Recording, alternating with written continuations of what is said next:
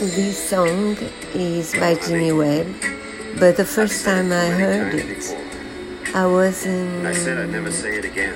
I was with my aunt, I guess I shouldn't say anything at all since you're. and it was sang by Ray Conniff, who was um, a just conductor. He had a choir how much I really and an orchestra, and he made his own. So that's why I'm gonna say it just one more He's even speaking during this song, and it's by Jimmy Webb, but this is the version I love most because it makes me think of my aunt and uncle, and I loved her very much.